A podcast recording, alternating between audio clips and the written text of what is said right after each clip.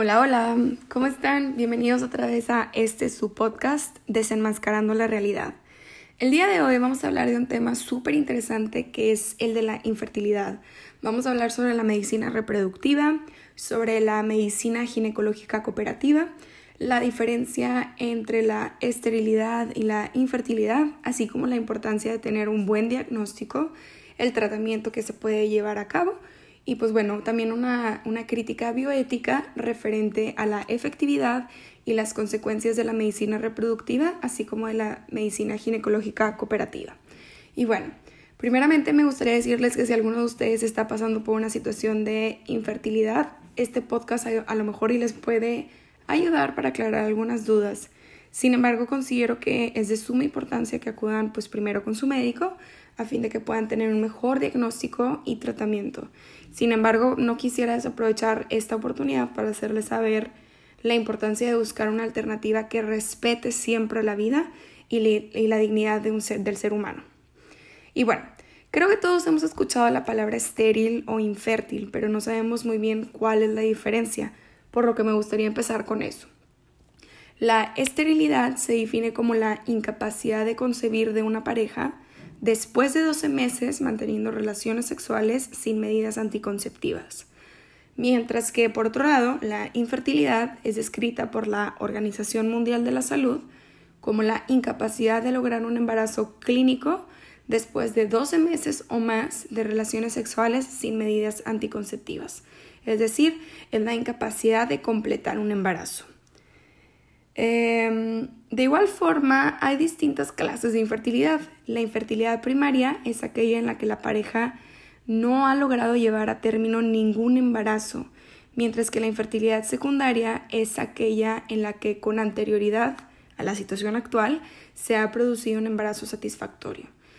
En México existen 2.6 millones de casos de infertilidad y cada año se suman 180 mil casos según el Instituto Nacional de Estadística y Geografía, el INEGI. Y bueno, ante esta situación pues existen distintos factores, tanto maternos como paternos, los cuales pueden ser los causantes.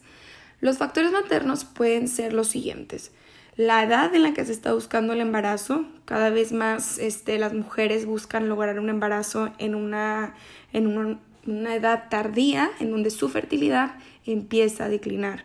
También las probabilidades de lograr un embarazo en una edad de 40 años pues son mucho menores y se pueden relacionar con la preeclampsia, la hipertensión y diabetes o bien con alteraciones cromosómicas y abortos espontáneos.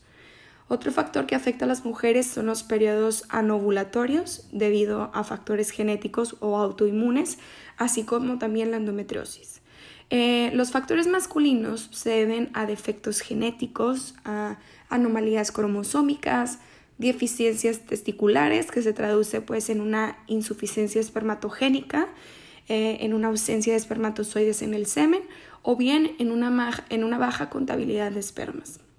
Y bueno, para saber cuáles son las causas específicas de, cada pareja, es importante acudir al médico a fin de que éste pueda realizar las pruebas correspondientes, que pueda llevar un diagnóstico, eh, llegar a un diagnóstico, perdón, y sugerir los posibles medios de tratamiento.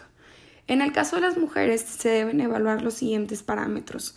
Se debe llevar a cabo la verificación de la ovulación, la evaluación del útero, ya que pueden existir malformaciones congénitas del útero que impiden el embarazo, se debe hacer una evaluación de las trompas de falopio, eh, la exploración ginecológica, así como exámenes de sangre, a fin de tener mejores análisis sobre las hormonas. En el caso de los hombres se debe evaluar los siguientes parámetros. El análisis del semen, en donde se toma en cuenta los parámetros para medir la liquefacción del semen, es decir, su densidad, eh, la viscosidad, el volumen, la aglutinación y la motilidad. Una vez que se haya hecho un diagnóstico correcto respecto a la infertilidad que vive la pareja, es que se puede sugerir los diferentes tratamientos. Por eso es que es muy importante que se llegue a un diagnóstico eh, pues lo más certero a la realidad a fin de que se pueda llegar a, también a realizar un tratamiento que, vaya en contra del problema que están presentando. Entre sus tratamientos se encuentra, ah bueno, por otro lado la, la medicina reproductiva ha surgido como una rama de la, medicina a fin de diagnosticar y tratar la infertilidad. Entre sus tratamientos se encuentra la fecundación in vitro, la inseminación artificial, la inducción de la ovulación, la donación de óvulos y espermatozoides, la maternidad subrogada, entre otros. Por otro lado, la medicina ginecológica cooperativa tiende a tratamientos no invasivos, en donde primeramente se busca solucionar el problema de infertilidad por medio del uso de hormonas. Generalmente se le receta a la mujer el uso de hormonas en pastillas a fin de lograr la ovulación y posteriormente el embarazo.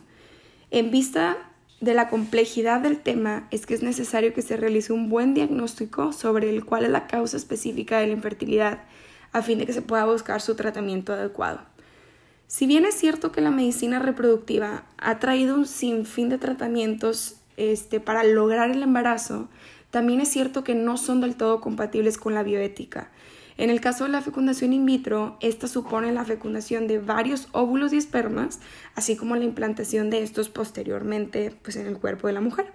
Sin embargo, únicamente se implantan ciertos óvulos fecundados, dejando otros óvulos fecundados congelados o como en un proceso, como en un proceso de stand-by.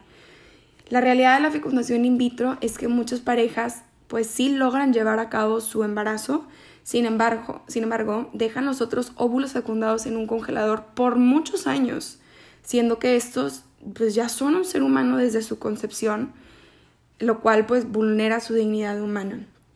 De igual forma, otras técnicas como la inseminación artificial suponen pues la masturbación para lograr la eyaculación que posteriormente será utilizada a fin de llevar a cabo la fecundación del óvulo y la esperma. Sin embargo, esta técnica esta técnica va en contra del sentido unitivo y procreativo del acto conyugal. Bueno, ante la difícil situación de la infertilidad y la esterilidad conyugal existen distintas opciones tal como la adopción. Si bien es cierto que la adopción es un proceso complejo y tardado, también es verdad que es una forma de vivir la paternidad que muchas parejas buscan, así como el de darle una oportunidad eh, de una familia a niños que por alguna situación no la han tenido. De igual forma, la adopción es un medio para convertirse en padres que, visto desde un punto bioético, no afecta ni vulnera, los derechos de seres humanos, ya que desde el momento de la concepción ya estamos hablando de que es un ser humano. Así tampoco pues no vulnera la dignidad humana.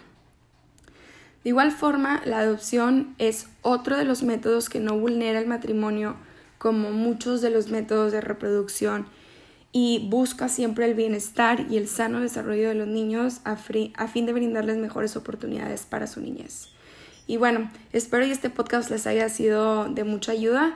Eh, recuerden por favor visitar a su médico y, y, recuerden que también hay, hay muchas maneras de, de lograr la paternidad sin vulnerar los derechos de la vida ni de la dignidad de las personas. Nos vemos a la próxima.